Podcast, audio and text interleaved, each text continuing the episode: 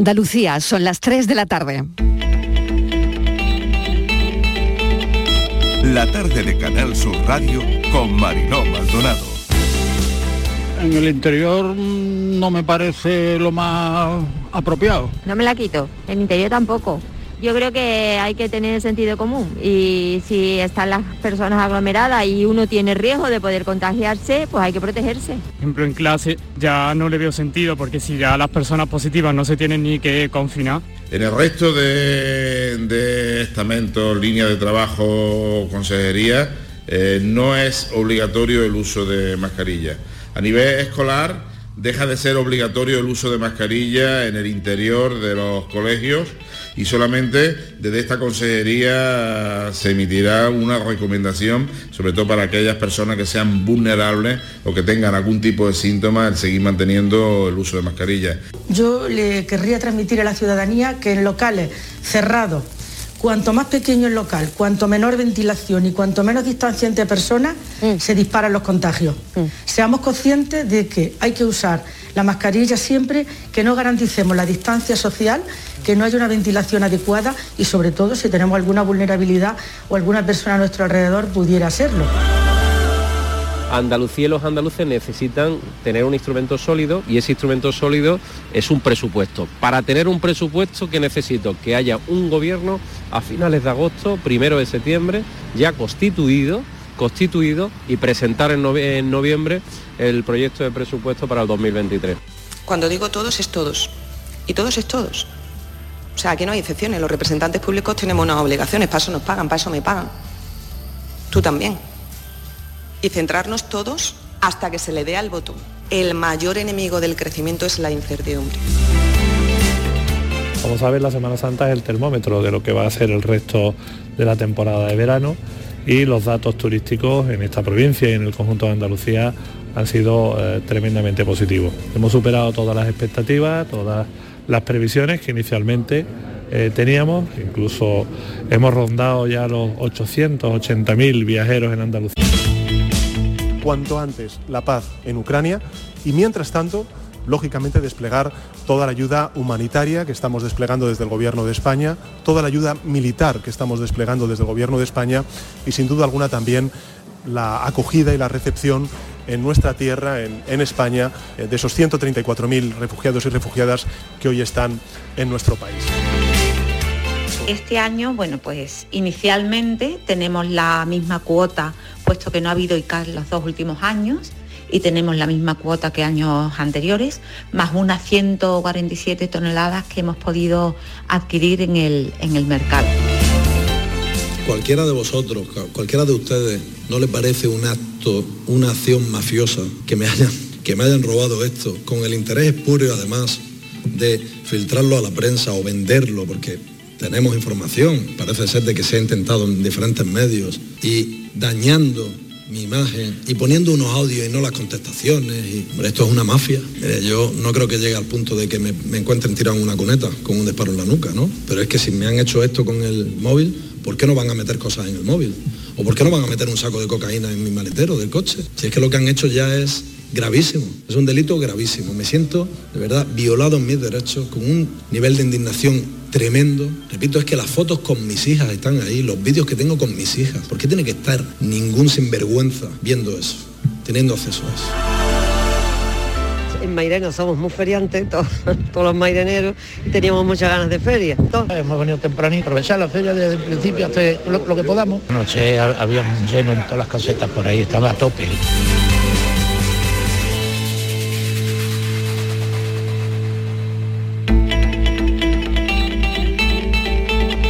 La tarde de Canal Sur Radio con Mariló Maldonado. Acaban de oír los sonidos del día, ¿qué tal? ¿Cómo están? ¿Cómo llevan la tarde? Desplegamos el mapa de sonidos del miércoles en nuestra línea de audios, los protagonistas de la actualidad y todo lo que ha ocurrido hasta esta hora. Vamos a contarles cómo transcurre la tarde. Menos primavera tenemos hoy. Ha cambiado el tiempo, han bajado un poco las temperaturas, ha granizado de hecho en Campillo de Arenas, en Jaén. Podría llover en la zona además. En la Iruela no ha dejado de llover en toda la mañana.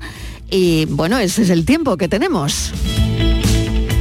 La fecha de las elecciones sigue siendo una gran incógnita. Em, ya han oído en nuestra línea de audios a Juanma Moreno. Hoy ha vuelto a recordar que las circunstancias actuales obligan al adelanto, pero no sabemos qué día de junio ni si será en junio, pero todo apunta a que sí, que podría ser en junio. Recuperamos la sonrisa después de 23 meses, dos años de adaptación, que no ha sido gratis. De media nos hemos gastado entre 500 y 900 euros en mascarillas, en test de antígenos, en geles hidroalcohólicos. En algunos casos el gasto pues, ha girado en unos 900 euros por familia. Lo hablaremos enseguida, hablaremos enseguida en qué se nos ha ido el dinerito con las mascarillas. La situación epidemiológica y el alto porcentaje de vacunación es lo que nos permite quitarnos hoy la mascarilla, salvo las excepciones que ya conocemos. Las mascarillas han sido uno de los símbolos de la pandemia que nos han acompañado durante todo este tiempo. Desaparecen los colegios, en la universidad, aunque aquí en Andalucía están esperando la orden de la Consejería de Salud. Han oído también a Jesús Aguirre, el consejero que lo ha dicho muy claro. Lo han oído también en nuestra línea de audios. En los bares, en los restaurantes, en los cines, en los gimnasios, en los aeropuertos, en los andenes de las estaciones de tren y de metro. Ya no habrá que llevarlas, aunque sí las tendremos que llevar en el tren o en el avión, en el autobús, en todo transporte público. Vernos las caras también nos la podremos ver en el trabajo, salvo que la empresa crea que hay algún tipo de riesgo. En esto, la verdad, es que todavía hay un poquito de desconcierto, la verdad. En la calle, en la imagen general ha sido de mascarillas. Hay encuestas que dicen que la mitad de los españoles se sienten todavía poco seguros sin ella la última actualización de datos lo que dice. Bueno, vamos a ver cómo están los datos. Los datos en general en España, eh, la incidencia en mayores de 60 años es de 505 casos por cada 100.000 habitantes. Les hablo en general, en todo el país. 70 más que el 12 de abril. Hay más de 5.600 pacientes hospitalizados en España, un 15% más que hace una semana. En la SUCI, por fortuna, los ingresos caen. Así que si eres una persona de riesgo, úsala. Sentido común. Porque la pandemia sigue, los datos, como acabas de oír, están mejor, pero no tenemos una incidencia de 25 casos. Estamos lejos de ese ideal. Tenemos un nuevo escándalo desde ayer, el de espionaje a dirigentes catalanes que se extiende y los focos del incendio asoman ya por Bruselas. El gobierno se enfrenta al enfado del Ejecutivo catalán. El CNI adquirió Pegasus, que es el programa con el que se ha espiado a más de 60 líderes independentistas por 6 millones de euros, a mitad, em, exactamente 6 millones de euros, parece que es lo que cuesta este, este programa. El argumento fue que estaba destinado a ser usado fuera de nuestro país. Enseguida hablaremos de este programa y también del móvil de Rubiales.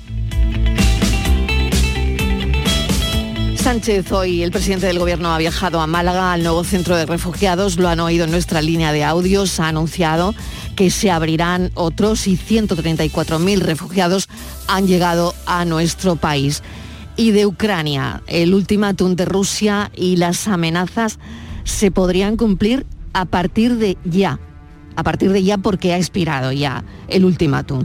La acería resiste, la fábrica de acero de Mariupol, se ha convertido en el bastión de la resistencia de la guerra.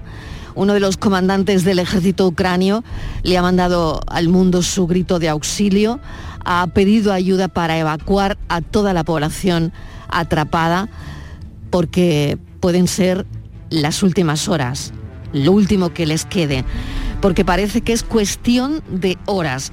Son casi imposibles ya los corredores humanitarios y la ayuda muy difícil de que pueda entrar podría ser peor que Bucha. Así que Rusia sigue reforzando sus tropas con mercenarios que han llegado de Siria y Libia. Ya han lanzado más de un millar de ataques y están probando, de hecho, nuevos misiles que son todavía más potentes que los que tenían. Todo esto complica, por supuesto, las negociaciones pendientes. La guerra de Ucrania recortará en un punto el crecimiento mundial, lo ha dicho el Fondo Monetario Internacional, tras recolocar las cifras después de esta agresión de Rusia y sobre todo pilla a todos con poco margen de maniobra después del esfuerzo fiscal eh, que han realizado los países durante la pandemia. El Fondo Monetario Internacional cree que los problemas en las cadenas de suministro van a continuar hasta el año 2023 y que el mundo afronta el riesgo de una economía fragmentada en bloques. La economía española sufrirá, pues eso, el creciente es de 4,8% para este año, una cifra muy lejana del 7, que es la cifra que mantiene el gobierno. Para el año que viene, la eh, presión del crecimiento y la previsión es todavía más baja, de un 3%, aunque parece que creceremos más que el resto de países de la zona euro. Por cierto, hoy la luz pega un bajón por debajo de los 100 euros megavatio hora. Y esta noche el último debate de Macron y Le Pen, que importan y mucho, importan y mucho estas elecciones porque para Europa no da igual, no da igual quién gobierne. ¿Qué harán los electores? Todavía es una incógnita. La verdad es que una, y después del café de ayer, no puede evitar recordar la foto y los memes de Macron a pecho descubierto. Poco serio, ¿eh? Poco serio parece. Y 30 años se cumplen, lo han oído en el informativo de Fran López de Paz, que han hecho un magnífico trabajo recordando todos los audios y todos los momentos e incluso a los compañeros de esta casa en esas retransmisiones, ¿no? 30 años se cumplen de la Expo 92. A esta hora solo hablábamos de ello, lo hemos oído, ¿no? 20 de abril de 1992, un día de muchos recuerdos, la verdad. A Sevilla le queda el importante legado de la Expo en forma de ave, de autovías, de puentes, estaciones de ferrocarril, terminal de aeropuerto, reurbanización, patrimonio inmobiliario de, la Cartuja. Sevilla albergó a 108 países durante seis meses, dio trabajo a más de 64.000 personas y la Expo cambió el paisaje y la vida de mucha gente.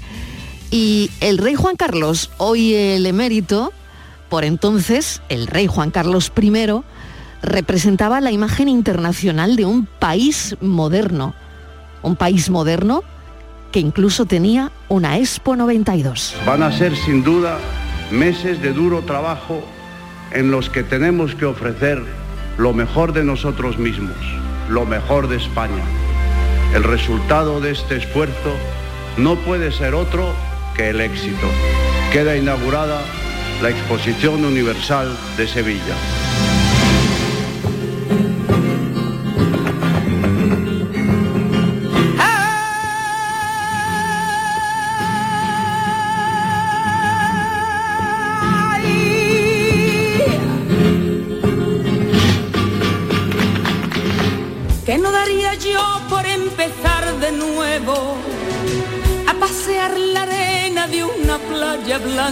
Y esta es la música que hemos elegido hoy, que tiene tanto pellizco y tanto significado para todos los andaluces que vivimos esa Expo 92 y esta actuación, Azabache, de Rocío Jurado.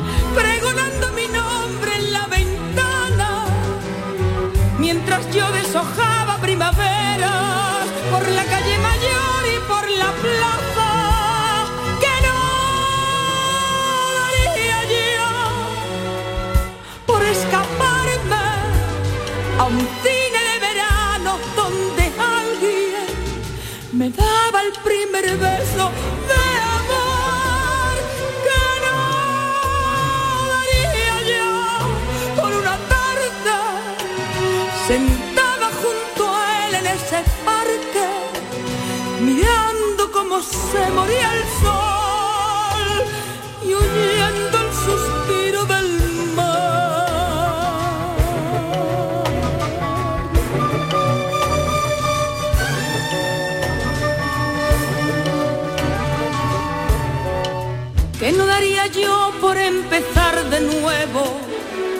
para contar estrellas desde mi ventana, vestirme faralaes y pasear la feria, hasta sentir el beso de la madrugada, volar hasta los brazos de mi padre y descubrir el brillo en su mirada, para luego alejarme lentamente a un tablao a bailar por sevillana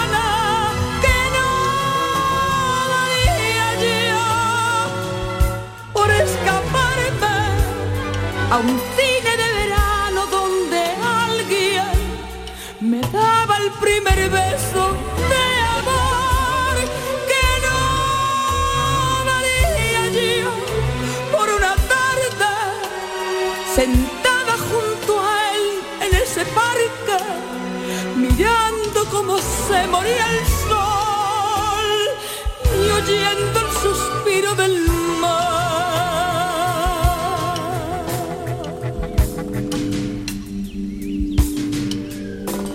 3 y 16 minutos de la tarde y con esto arrancamos el programa de hoy. Ya saben que la mesa de redacción empieza ahora mismo con Estíbaliz Martínez. Bienvenida, ¿qué tal? Hola Mariló, ¿qué tal? Muy buenas tardes. ¿Qué recuerdos? ¿Qué recuerdos? Bueno, aquí estamos con mascarilla, en Canal Sur de momento. Así, ¿no? Vale, vale, bien, En bien, bien. Momento Aquí también, ¿eh? con- Aquí con seguimos con mascarilla también, ¿eh? Pero... Oye, que ha empezado también la primera feria de Andalucía, que no me olvide recordarlo, ¿eh? que va a durar hasta el 24 de abril, que es la feria de Marina del Alcor en Sevilla, que fue, fíjate, Estivaliz, la primera en quedar suspendida y la primera en volver, ¿eh? Como debe de ser. Fue la Eso primera es. que se suspendió, la primera que vuelve. La primera que vuelve. Está bueno, espero que, que lo estén disfrutando todos. Pues fíjate, hoy era un día curioso, ¿no? Mm. Con, eh, entraba en vigor, hoy ha entrado en vigor el fin de la mascarilla, eh, Mariló. Y para mucha gente, eh, pues ha pasado, ha pasado a la historia este miércoles, ¿no? La mascarilla que ha sido fundamental en la lucha contra la pandemia. Yo creo que de eso no tiene nadie duda, ¿no? Porque desde el pasado 13 de marzo del 2020, los españoles Mariló nos acostumbramos a llevar la mascarilla a todas horas, ¿no? Al principio recordamos eh, se agotaron, no era fácil encontrarlas, había escasez, había alta demanda, los precios eran también muy altos, hubo también mucho debate por que se bajara el IVA de las mascarillas. Ahora mismo, Mariló, se venden, fíjate, ¿eh? en todo tipo de establecimientos, eh, a unos precios más accesibles, por lo menos nos los parece, ¿no? Con, con los primeros precios que pagábamos. Y yo creo que es un producto que se ha convertido más, es un producto más de la cesta de, de la compra, ¿no? Es un, se ha convertido o hasta ayer, ¿no? En un producto de primera necesidad. Y entonces nos hemos preguntado durante estos- dos años, ¿cuánto nos hemos gastado en mascarillas? Pues un pico, ¿eh? Es un, Un cálculo. pico, sí, señora. Es un cálculo. has hecho cuentas ya, ¿no? Es un cálculo, bueno, lo ha hecho eh, OCU. Ah, bien. Lo ha hecho un O sea que nos- cálculo. Nos, ha echado una manita la OCU la haciendo OCU, las cuentas. pero así por darte Muy alguna bien. cosa, algún Venga, dato venga, así muy datos, rápido, muy rápido que ahora nos lo van a detallar. Mira, suponiendo, por ejemplo, la mascarilla quirúrgica, utilizando una al día, vale, pues por persona 700 euros en dos años. Si ahora, que también nos recomendaron en determinados momentos, recordamos que utilizáramos las mascarillas FFP2, bueno, pues también una al día, casi el doble, Mariló, 1.515 euros. Pero fíjate, te voy a dar un dato más gordo todavía. Eh, la mascarilla era obligatoria para mayores de 12 años en nuestro país, alrededor de 42 millones de personas. Vale, pues estas 42 millones de personas de las que nos incluimos, en total, desde que llegó el COVID, sumando todo, nos hemos gastado una cifra inmensa. 33 mil millones de euros en cubrebocas, que ahora se llaman cubrebocas. ¿eh? ahora que le estamos bien, diciendo bien, bien. adiós, todo el mundo le llama cubrebocas. Bueno. Así que eh, imagínate lo que esto eh, ha supuesto para una familia, por ejemplo, de dos adultos y de dos niños, ¿no? Pues un, un dineral a fin de mes que no sé si lo vamos a notar ahora en ese, en ese ahorro. Claro, vamos a preguntárselo a Cutiño, son ellos los que han hecho estos cálculos, la Organización de Consumidores y Usuarios, y no sé si nos estamos equivocando o no. José Carlos, bienvenido. Hola, buenas tardes. Bueno, a ver, eh, ¿estamos en lo cierto? O, ¿Euro arriba, euro abajo? A ver, ¿cuánto nos hemos gastado? Estáis en lo cierto tomando esos datos con carácter objetivo, ¿no? Eh, evidentemente, esto no ha sido exactamente así. Es decir, si todos hubiéramos usado al menos una mascarilla diaria desde que, desde que comenzó la pandemia, pues evidentemente esta es la cifra que sale, una auténtica burrada. ¿no? Hablamos de 33.000 millones de euros que se habrían gastado los españoles, ni el rescate bancario, vamos, una barbaridad. Eh, Yo creo que ese es el titular, ¿eh? Ni, el rescate bancario. nos, nos ha costado más las la mascarillas que, que rescatar los bancos. Bueno, esto realmente mm, eh, serían los datos objetivos, pero mm, realmente no habrá sido así. Es decir, probablemente durante los tres primeros meses de confinamiento, pues la gente no salía de casa. Recordemos que además prácticamente hasta No había, además, ¿eh? 2020, Las eh, primeras no semanas no había además mascarillas. eh, fue un poco a, a ver qué pillamos. Yo recuerdo que incluso hacíamos encuestas en farmacias a ver si era posible, había listas de espera, los precios desde luego no tenían nada que ver con lo que luego se fijaron.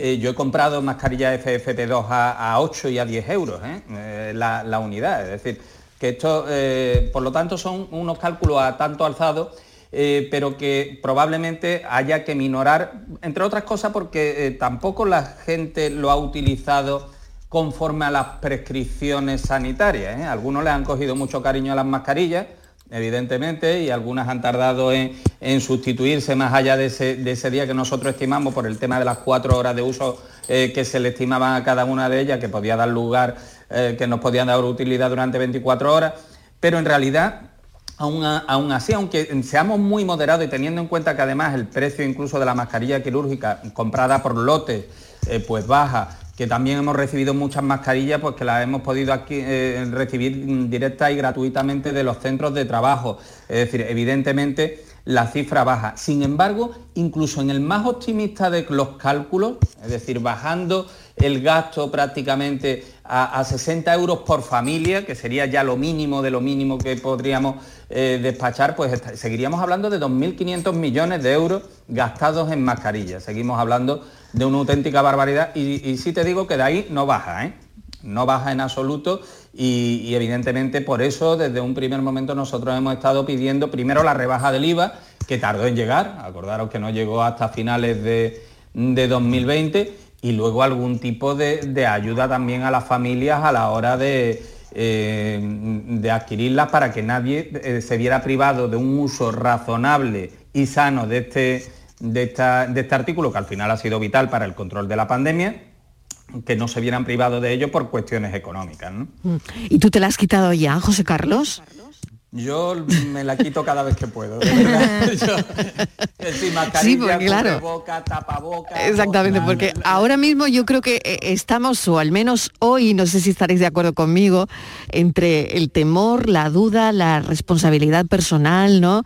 De alguna manera, no lo sé, pero bueno, aquí seguimos, como dice Estivaliz, aquí seguimos Sí. con la mascarilla todos. Yo de hecho esta mañana que me he levantado he oído como es habitual al gimnasio, no me he atrevido, Marilo. Lo he Claro. pensado, he, ¿Y, he- y qué he has visto? dudado, he ¿Y en el gimnasio la gente la tenía puesta, Pues Estíbaliz? mira, no.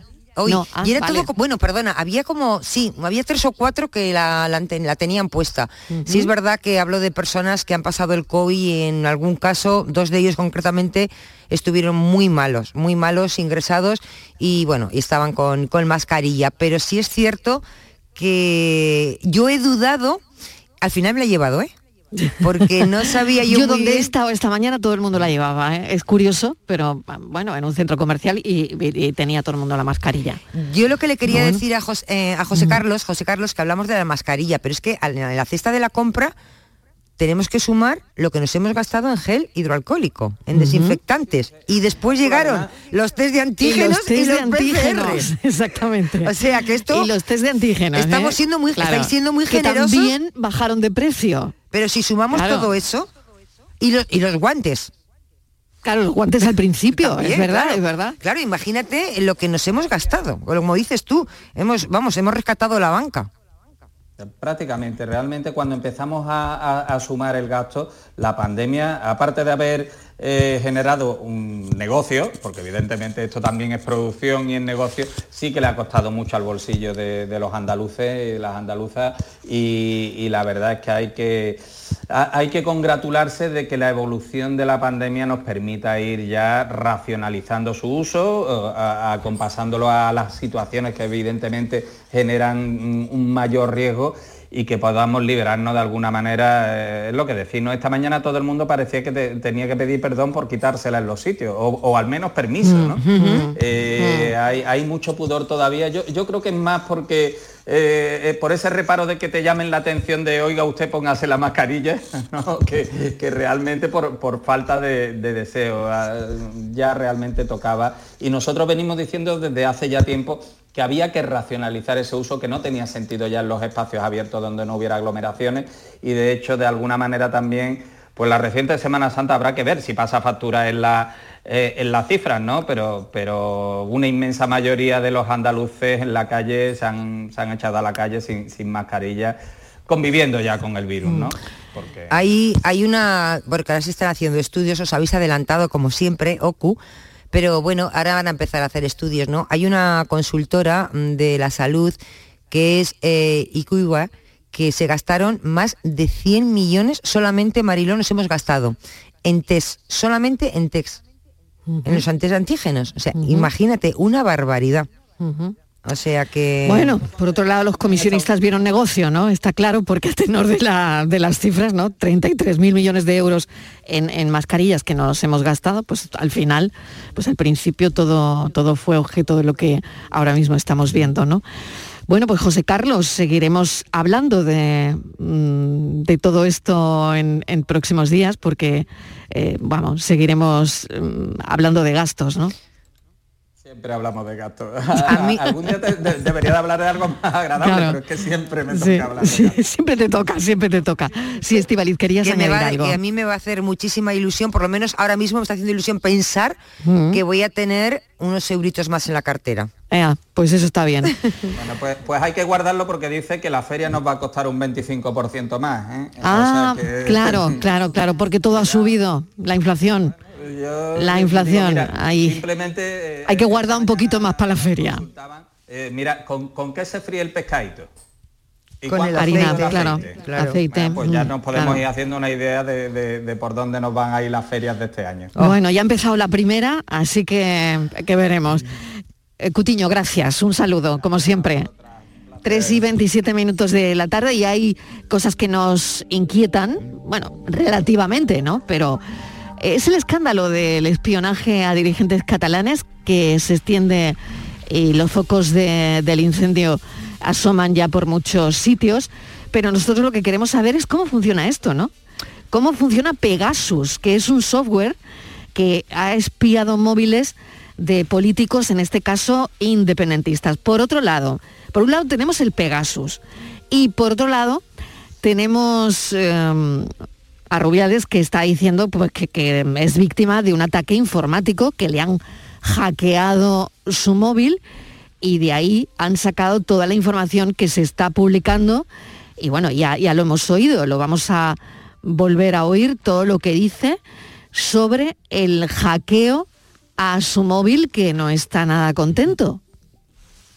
Cualquiera de vosotros, cu- cualquiera de ustedes, ¿no le parece un acto, una acción mafiosa que me hayan, que me hayan robado esto con el interés espurio además de filtrarlo a la prensa o venderlo? Porque tenemos información, parece ser de que se ha intentado en diferentes medios y dañando mi imagen y poniendo unos audios y no las contestaciones. Y, esto es una mafia. Eh, yo no creo que llegue al punto de que me, me encuentren tirado en una cuneta con un disparo en la nuca, ¿no? Pero es que si me han hecho esto con el móvil, ¿por qué no van a meter cosas en el móvil?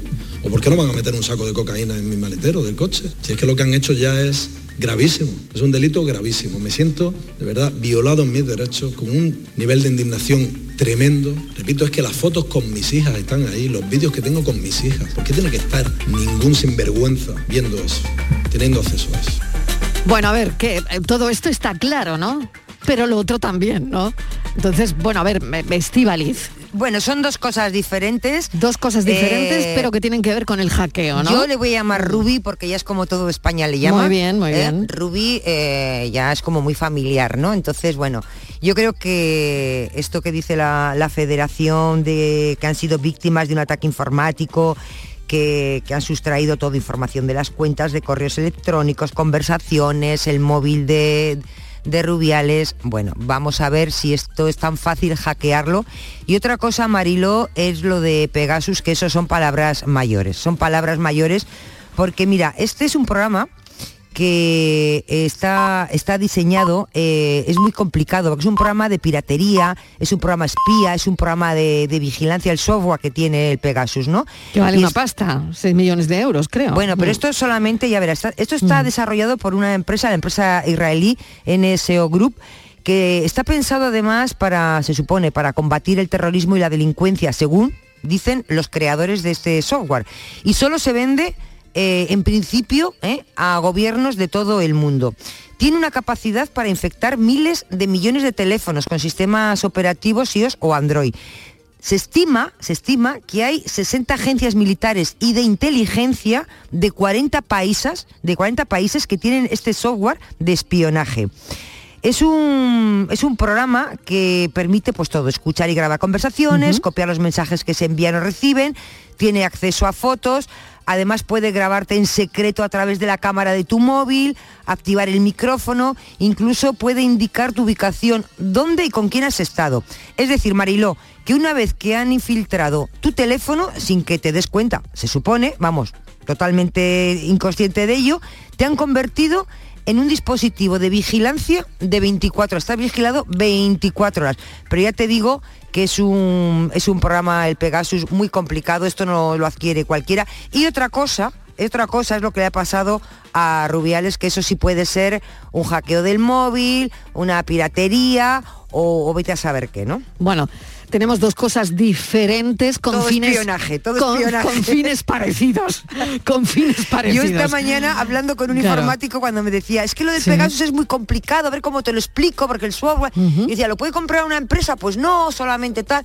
Y me lo y digo, vamos, esto es como si comparar el ordenador que tiene Hacienda con el mío, que no tiene, son dos ordenadores pero no tienen nada que ver, el de mi casa con el de Hacienda. Bueno, vamos a buscar al experto, que es en nuestro caso Vicente Montiel, experto en, en redes y en este tipo de asuntos, que además eh, lo sabe explicar muy bien y nos queremos enterar, por un lado, cómo se hackea un móvil y por otro lado, Pegasus. ¿Qué es Pegasus? ¿Qué tal, Vicente? ¿Cómo estás? Buenas tardes. Vaya lío, ¿eh? Vaya lío que tenemos montado. Bueno, eh, esto es recurrente, son, son cuestiones que van saliendo continuamente, ¿no? Es, Mm. es muy recurrente lo de echarle la culpa a que te han hackeado, ¿no? Es, eh, cuando, cuando pasa algo no es que me han hackeado, no, es un problema del informático, hombre, no, tampoco, tampoco es Ah, o eso, sea ¿no? que sois bueno. como los periodistas, que también tenéis la culpa de todo.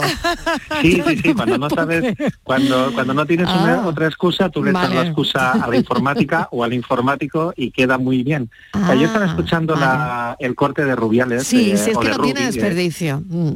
Sí, eh, yo, yo no tengo claro a quién está denunciando porque en ningún Mm. momento identifica a nadie. Es decir, eh, está hablando de Bueno, habla del hackeo de su, su móvil, ¿no? Que alguien Sí, ha entrado ¿quién en su móvil y se ha quedado con todo, ¿no? ¿Quién? Porque tendrá que tener alguna prueba para decir esas cosas que está diciendo. Es decir, eh, de- ¿cómo sabe él que eso es así? Porque yo no he escuchado ni un solo dato de, de nadie diciendo, vamos a ver, es este grupo Anonymous o este grupo organizado que han dejado, en fin, sabemos y tenemos las pruebas. No, no. Eh, mire usted, es que está mirando las fotos de mi pero vamos a quedar las fotos de tu hija. ¿no? Es- esto es mm, el echarle la culpa a un unicornio que no existe para desviar la atención de lo que realmente has hecho. Pero esto es una técnica de comunicación y de marketing digital que se ha hecho siempre. Cada vez que Bueno, pasa sé que es algo, muy vieja eh, ya es la técnica. Claro, esto Sí. vale para todo, esto vale para explicarlo todo. Y ojo, los hackeos existen, ¿de acuerdo? Pero en este caso no tiene pinta de hackeo, en este caso tiene pinta de eh, cortina de humo que estoy lanzando para que se hable de eso y no se hable de lo que estoy haciendo. Pero vamos a ver, eh, Montiel, si él dice eso, ¿eso se puede demostrar? O sea, ¿hay alguna manera de demostrar que el culpable sois vosotros? Vamos, vosotros, los informáticos. los hackeadores. Porque entre los informáticos y, Los luego los, perio- hackeadores. y luego los periodistas que lo contamos todo, Que están aquí al rodeados, final sí, no que están rodeados, pobrecillos. Claro. Estivale, ¿tú crees que si hubiera eh, él tuviera datos no los habría aportado? Claro, claro. No los ha aportado, no tiene ningún dato. Está simplemente eh, haciendo demagogia pura y dura, ¿no? Es decir, le he hecho la, la de culpa víctima, ¿no? De a- víctima. Claro. Claro, Y es diciendo, decir, "Me van le a voy a no echar la sé qué", culpa claro. a alguien que no sabemos ni siquiera si existe o si existe qué es lo que ha hecho, pero pobrecito yo que me han mirado las fotos de los hijos de mi móvil. Es. Eh, no, vamos a ver, eh, mm, no. eh, si tienes algo que, que demostrar, pues tú aportas la prueba. Miren ustedes, me han hackeado. Resulta que tenía instalado en mi móvil este software espía que está mandando mis conversaciones a no sé qué y vamos a investigar. Ah, pues perfecto. O sea, tenemos- eso no se ha podido tenemos- demostrar, ¿no? ni eso ni va a poder demostrarlo, porque entre otras cosas tú no puedes demostrar lo que no existe. Mm, es así de sencillo. Eh, hay cantidad de anécdotas, esta mañana andábamos comentando al respecto, eh, sobre errores informáticos, bueno, errores, errores de usuarios que tratan de ocultarlo, bueno, pues echándole la culpa a la técnica. El último ha sido, aunque no fuera un hackeo, pues un diputado de un partido político que por tres veces eh, se equivocó en una votación y eso provocó una ley que salió adelante y eh, luego, ¿cuál era su excusa? No es que el sistema informático ha fallado. Mentira. Ujú. Ah, sí, sí, fue eh, verdad. Sí, sí, sí, sí. se exacto. demostró que no. Es Sí. decir, eh, ¿cuáles eran las condiciones en las que este señor votó o por qué no se dio cuenta de que todo estaba lo que, votando y tres todo lo que ha venido después de eso. Claro, es Claro, decir, pero, pero claro. ¿cuál fue la primera reacción? Mm. Es que el sistema informático no iba bien, ha fallado. No, mira, no. eh, bueno, pues aquí están ah, jugando a la misma historia. Eh, y ojo que sí que puede haber un hackeo, pero ahora mismo no hay ninguna prueba de lo que están diciendo tanto este señor como el otro implicado, pues tengan nada que ver con un hackeo, tienen que ver pues con un mal uso de los recursos, posiblemente Vamos a ver, hemos alguna vez, eh, yo creo que todos hemos recibido una llamada o hemos hecho una llamada y nos han advertido de que esa llamada podía ser eh, Grabada. Bien, yo calculo que la Federación Española de Fútbol tendrá un sistema de grabación porque seguramente estará utilizando un móvil de la Federación. Y yo calculo que, aunque sea para efectos de auditoría, eh, ese móvil estará mm, grabando algunas conversaciones. Eh, bueno, pues alguien con acceso a esa información, no un hacker, sino alguien de la organización, ha decidido sacar partido, provecho, el que sea, de, de este ficherito. O sea que Bueno, parece pues que la este cosa va más por ahí que por un hackeo del móvil. Vamos a ver, un hackeo es un delito.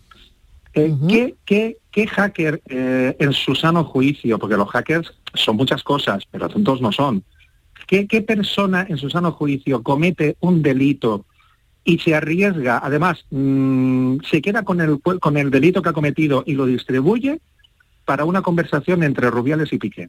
De la que no saca Eh, beneficio económico. eh, Claro. em, no se sostiene por ninguna parte. Ni hay pruebas técnicas, ni cualquiera que conozca el mundo del hacking eh, se cree que nadie en su sano juicio haya hecho este tipo de cosas. Es más bien un error de utilizar mal los recursos que tú tienes y te has expuesto a que te pase esto. Bueno, pues éticamente está bien que se difunda una conversación privada, desde luego no. Pero esto ya es otra investigación. Hmm, Esto ya es Totalmente. otra cosa totalmente distinta. Es otra cosa diferente y yo, yo no estoy de acuerdo, ¿no? Porque es verdad que eh, si es un móvil Claro. personal, pues no al hackeo, está claro, y que todo vaya por otro, por una vía diferente, ¿no? Poco, Pero se, ha, bueno, poco claro. se ha hablado de las comisiones, ¿eh? Claro, se está, pero se está bueno, es desviando, es se está de humo, ¿no? Pero se está Claro. desviando la Mm, atención sí. hacia el hackeo, eh, Claro, hacia todo ese tipo de claro, cosas, claro. pobrecito mis niños y tal. Que, Claro. y, la- y el problema real se está Mm, desviando, mm. se está que intentando... no será ilegal la comisión, pero que eh, éticamente pues deja mucho que desear, ¿no? Hay una técnica que Claro. utiliza que a mí particularmente no me gusta nada y es la de intentar implicar a terceros. Es decir, ¿a ustedes les gustaría que le hubiera pasado lo mismo que me ha pasado a mí? Perdona. Eh, mm, No hablemos de mí, hablemos de ti y de lo que has hecho.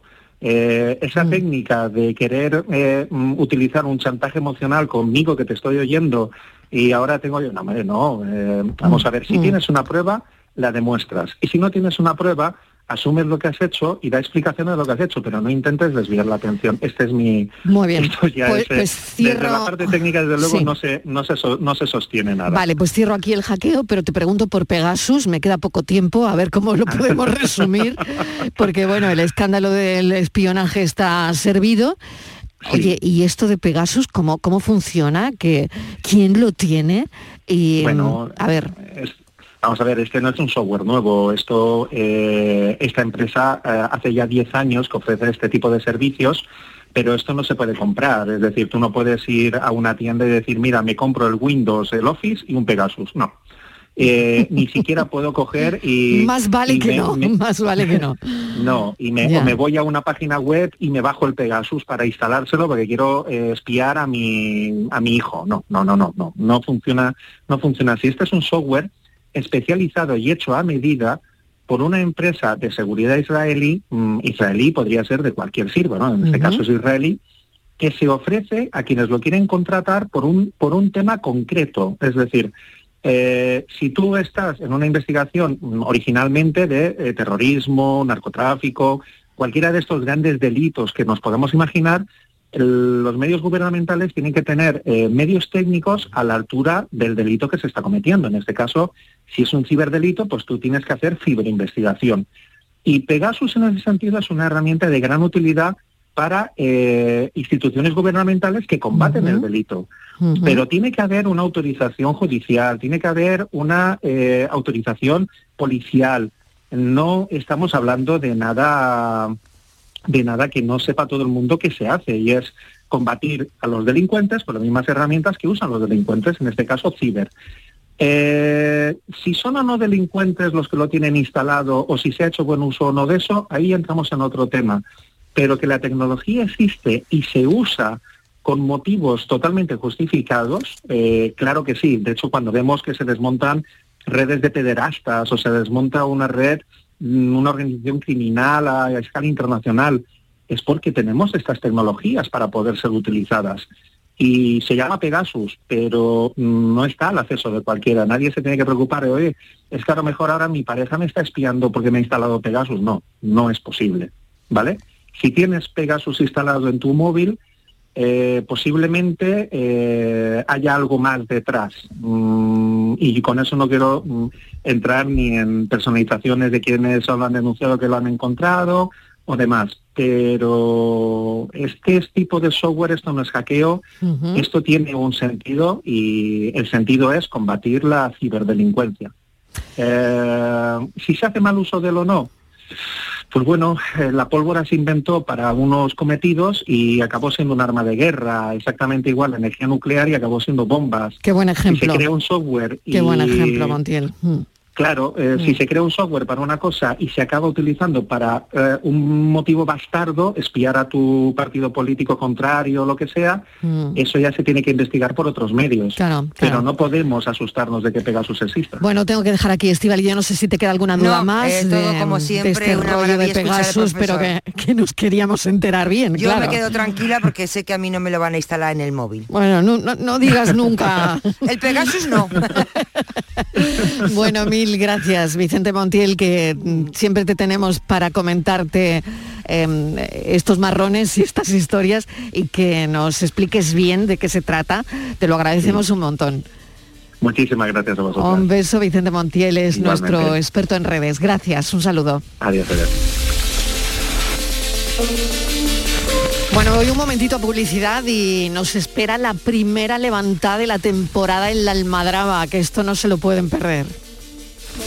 La tarde de Canal Sur Radio con Mariló Maldonado. También en nuestra app y en canalsur.es. ¿Estás lesionado? Elige la fisioterapia avanzada de Clínicas Beyman. En Clínicas Beyman ponemos a tu servicio fisioterapeutas de primer nivel equipados con la última tecnología. Nuestra meta es tu recuperación. Somos la fisioterapia oficial de 18 federaciones deportivas de Andalucía. Si necesitas recuperar tu salud, tu rendimiento y tu bienestar, pide tu cita en clínicasbeyman.es.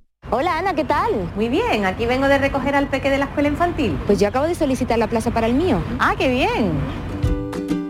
En Andalucía te ofrecemos una educación de confianza, una formación de calidad para avanzar en la igualdad de oportunidades y poder conciliar. Del 1 de abril al 3 de mayo solicita plaza en las escuelas y centros infantiles públicos o adheridos al programa de ayudas de la Consejería de Educación y Deporte. Infórmate en www.juntadeandalucía.es barra educación. Junta de Andalucía.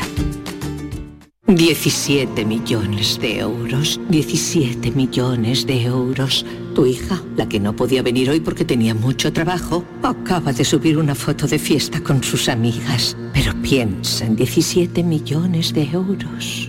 Extra Día de la Madre de la ONCE. El 1 de mayo, 17 millones de euros. Extra Día de la Madre de la ONCE. Compensa y mucho. A todos los que jugáis a la 11, bien jugado.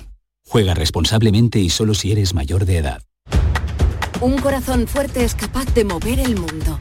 Por eso queremos reconocer con el distintivo Corazón Andaluz a todos los productos, personas y empresas que ponen a Andalucía en marcha.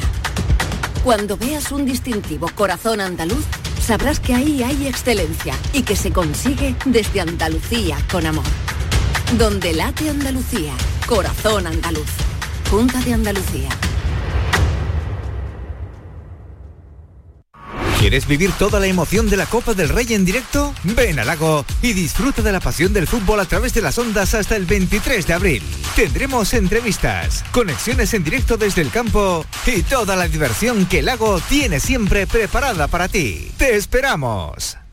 Chano, ¿nos disfrazamos de factura de la luz para asustar al personal? ¡Tequilla! Con Hogar Solar ahorras tanto que eso ya no da yuyu. ¿Hogar Solar? ¡Claro! No como mi cuñado Alfonso que riega todos los días una lámpara creyendo que le va a crecer una planta fotovoltaica. Hogar Solar, la luz que te ayuda a ahorrar. Ahora mismito voy a ponerme yo la plaquita. Las mañanas del fin de semana son para ti, con Andalucía en la radio con toda la luz, el talento y la alegría de nuestra tierra, con nuestra historia, cine, flamenco y toda la actualidad del fin de semana.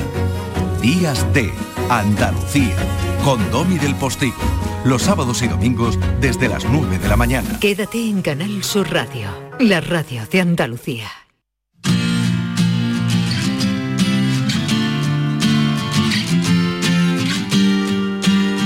La tarde de Canal Sur Radio con Mariló Maldonado. Primera levantada de la temporada en la almadraba de Conil, son las 4 menos cuarto pasadas, se han capturado 43 ejemplares de atún rojo que desde hoy están disponibles ya en los establecimientos de restauración, pero queremos saber cómo ha ido la mañana. Marta Crespo es directora gerente de la Organización de Productores Pesqueros de Almadraba. Bienvenida Marta, ¿qué tal? Hola, ¿qué tal? Buenas tardes. ¿Cómo ha ido la mañana? A ver. Pues bueno, la verdad es que estamos súper contentos porque ya, pues por fin nos hemos estrenado con la campaña almadravera de este año. Eh, bueno, el que hayamos comenzado en una fecha así tan temprana, pues ha mm. sido, bueno, llenos recibidos esos atunes, pues como el, campano, ¿no? En cuanto al salmón, porque estábamos ya deseosos de tener atún, atún de almadraba. El año pasado, después de, la pandemia y demás, pues el sector Oreca respondió estupendamente en el verano y prácticamente nos llegamos a quedar incluso sin, sin poder vender atún a, algunos clientes. Entonces necesitábamos de algún modo el poder atender a nuestros clientes lo antes posible, con lo cual estamos pues eso, muy contentos con que con que ayer se produjera la primera levanta. Claro, muy contentos y, y, de enhorabuena, ¿no? El inicio de esta nueva campaña se ha esperado, como usted decía, con, con muchas ganas, con especial interés, eh, también debido a una demanda una demanda, yo diría, sin precedentes, ¿no? Porque claro, como nos está contando, se vieron obligados a restringir la venta de atún en, en octubre, ¿no? Pero que claro, que esto vuelve ahora mismo con fuerza y, y me imagino que ahora tendrán que organizar todo eso, ¿no? Pues sí, la verdad es que de algún modo pues estamos haciendo pues pre-reservas, ¿no? Porque ya sabemos pues que determinados clientes pues están ansiosos de poder volver a tener en sus cartas el atún rojo salvaje de Almadraba. O sea, que, parte de lo que ya tienen ya está reservado, ¿no? Eso es, eso es. Estamos recibiendo permanentemente pedidos y demás, pero intentamos pues tanto atender el mercado en fresco como el mercado ultracongelado que es nuestro principal mercado. Pues Estivaliz, no sé si quieres añadir algo más, pero fíjate pues, que, mm, qué bonito, ¿no? Y que esto vuelva con esa con esa fuerza, ¿no? Y con la necesidad también de que ya eh, hacía falta atún rojo de almadraba, ¿no? En esta primera levantada que estamos contando. Sí, hola, buenas tardes. Eh, yo ya sé que es algo para ustedes que están muy acostumbrados porque llevan años, décadas viviendo pero el momento de la primera levantada como el de ayer, yo me supongo que para ustedes es como, es muy especial, muy esperado porque además es para lo que se preparan todo el año, para un día tan especial como el de ayer. Así es, Estivali, efectivamente. Como sabéis, las almadrabas son seis meses de trabajo en el año, en las cuales se divide en los dos primeros meses la fase de calamento, luego vienen dos meses teóricos de pesca y los dos últimos de, leva.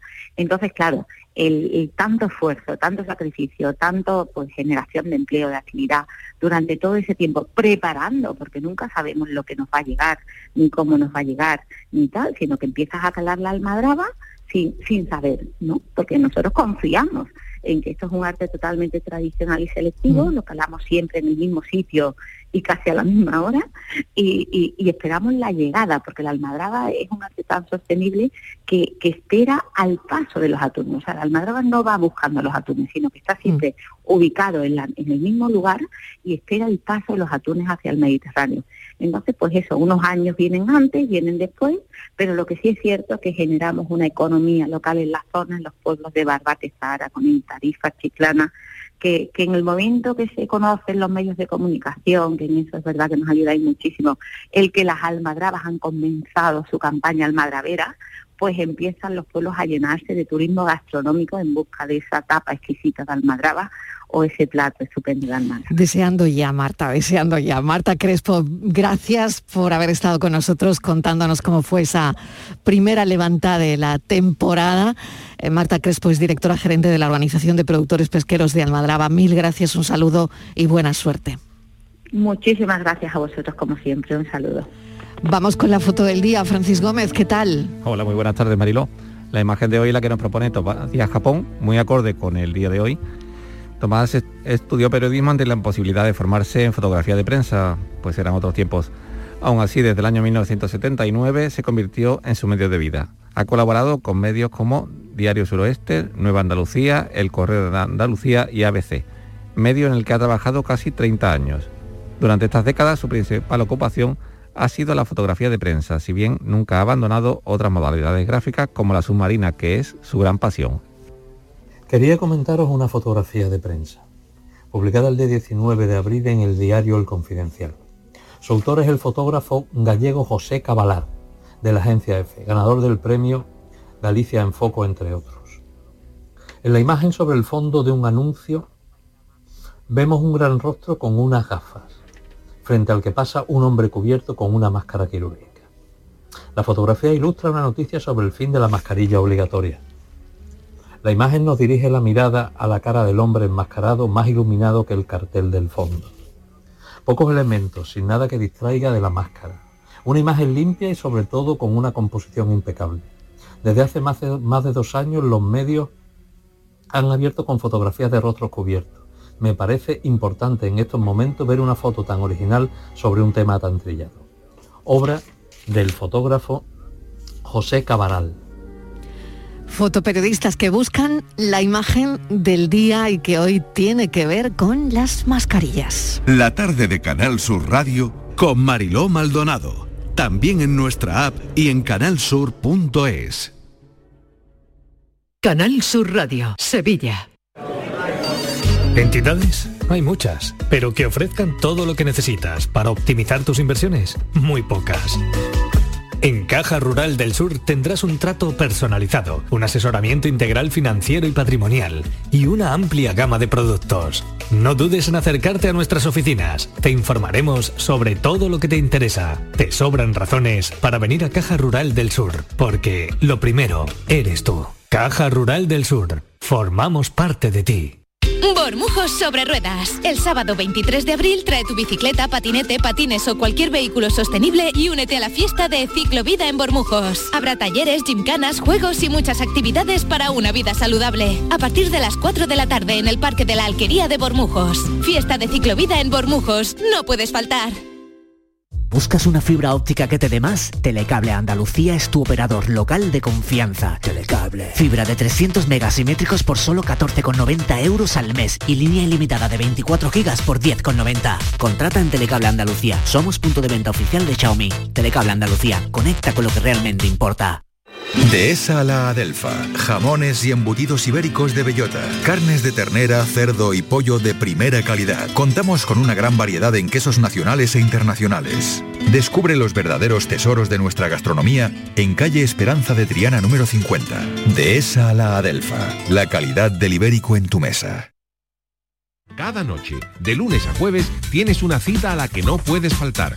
Conmigo, en Canal Sur Radio, en el programa del Yuyu porque siempre hay que ver el lado amable de la vida. Y de eso, ya sabes, que sé un rato. El programa del Yuyo. Te espero de lunes a jueves a las 10 de la noche. Quédate en Canal Sur Radio, la radio de Andalucía. La tarde de Canal Sur Radio con Mariló Maldonado. Estos son nuestros teléfonos 95 1039 105 y 95 1039 16. Y hoy solo una pregunta para Rafael Olmo. ¿Me tengo que poner la mascarilla en el ascensor o no? Rafael Pues- Olmo, ¿qué tal? Bienvenido. Muy buenas tardes. Una cosa, yo creo que es como decía Kant, ¿no? El ser y otra es el deber ser. Eh. Bueno, parece ser que no hay que ponerse la mascarilla en el ascensor.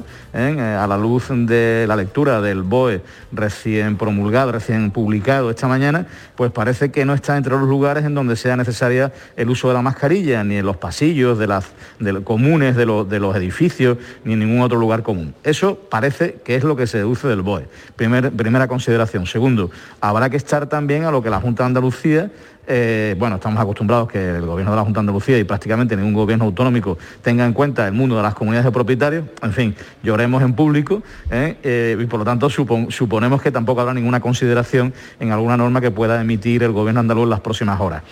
Eh, pero por encima de cualquier cosa yo creo que lo que rige es la prudencia y la necesidad de eh, seguir luchando contra la enfermedad y de seguir protegiéndonos contra los contagios. Por lo tanto, a tu pregunta, parece ser que no va a ser obligatorio, pero yo añado que es muy conveniente usarla. Pero tengo una duda. Tengo Venga. una duda, como no podía ser de otra manera. Venga, venga, venga. Lo Hombre, que sí puede suceder, puede suceder que una comunidad Sí. de propietarios establezca una norma de régimen interno en virtud de la cual en tanto en cuanto no se da por finalizada la crisis pandémica diga que hay que seguir utilizando la mascarilla en los ascensores. ¿Esto Claro, es pero no, posible? te, pero no te pueden obligar, ¿no? No tiene capacidad, la, la comunidad de puede, ¿no? tiene esa No, no puede obligarte, claro. ¿eh? para, para regular más que las cosas que establece la ley de propiedad Claro. horizontal. Yo pregunto- Y no una cuestión de Claro, carácter claro. personal Porque- como es el uso de la mascarilla. Una vez, una vez que se Es liberaliza, como una entendemos. recomendación, ¿no, Rafa? Es una recomendación, Exactamente, tú podrás sí. poner mil cartelitos en el ascensor, pero no deja de ser una recomendación, porque el BOE ya está diciendo que, que no, que, que te la puedes quitar, ¿no? Así es, Hay así que aclarar todas las dudas, retirar- todas las dudas porque puede ser que alguna comunidad, tú Claro. sabes, luego llaman, oye, mira, que la mía dicen que sí, que ha habido Claro. una junta extraordinaria. Sí, Bueno. sí, sí, sí. Pues Sí, es bueno, verdad, eh, hay, hay que aclararlo. puede sugerir y solamente puede aconsejar. Pero evidentemente vamos a tener que quitar todos esos carteles que tenemos puestas, puestos en las comunidades de propietarios donde se decía es obligatorio el uso de la mascarilla. Eso hay que quitarlo ya. Claro. ¿Eh? Bueno, dos minutos para José de Sevilla. José, ¿qué tal? Bienvenido. Hola, buenas tardes. Adelante con su Buenas cuestión, tardes. José. Sí, un- una pregunta sencilla. Eh, mire, en un supermercado aquí en Sevilla, una, una cadena alimenticia grande, por no nombrarlo, el- mi pregunta es, ¿el vigilante de seguridad que trabaja para su empresa de seguridad está obligado a ponerse la mascarilla si los clientes que estamos dentro llevamos mascarilla? Buena pregunta, buena pregunta. A ver, En un supermercado, dice. en un supermercado, el vigilante, el vigilante de seguridad se la tiene que poner. Pues yo creo que no, o sea, eh, Claro. os recomiendo la lectura del. BOE. El, Mm. el BOE solamente espe- espe- especifica determinadas situaciones en las que hay que utilizar la mascarilla, hospitales, por ejemplo, Claro. ¿eh? y, y circunstancias parecidas, y no habla para nada de un supermercado de una gran superficie o de una pequeña superficie. Exacto. Y por lo tanto creo que no es obligatorio. ¿Recomendable? Pues sí. Yo ahora mismo, mientras que estoy hablando, la tengo puesta. Yo también. Así Todos que no aquí puedo la decir tenemos más. Todos tenemos, la tenemos puesta. Somos, Bueno. somos unos talibanes de la mascarilla. José. ¿qué le vamos a hacer? Que no, no, no tendría por qué llevarla. Ahí no tendría por qué llevarla. No, no. Claro, un beso aclarado, gracias. Claro, imagínate, Rafa, el lío que tenemos todavía. Pues claro, bueno, es Claro. hoy el primer día, se entiende. Pero bueno, eh, a mí lo del ascensor me, es verdad que tenía la duda, ¿no? Y Estivali lo ha corroborado Sí, también, sí, sí. claro. Sí, es que parece de sentido común que ocupar un espacio tan reducido, más de una persona, parece que impone el uso de la mascarilla, por lo que es un punto Claro. de vista del sentido común, ¿no? Es que Pero bueno, además no había, había oído en algún lado, había leído que en alguna comunidad de propietarios querían hacer una junta precisamente para obligar en esa comunidad. Por eso te preguntaba, te hacía la pregunta. No, no, no, no. No, esto es igual que cuando dice es que la comunidad puede imponer multas, sanciones económicas. No, no, mire usted, no. Porque el perro haga pipí en zonas comunes, pues no, mire usted, no puede. Usted puede mm, repreguntar y requerir mil veces a ese propietario para que no haga ese acto incívico o para que no permita ese acto incívico. Pero usted no lo puede multar por ello. Bueno, pues esto es exactamente igual bajo mi punto de vista. Rafa, mil gracias. Eh, Muy bien. La semana que viene más. Seguiremos con esto. Un beso. Muy Cuídate bien, mucho, beso. Rafa del Olmo, nuestro igualmente. Experto en comunidades. Noticias y nos tomamos un café.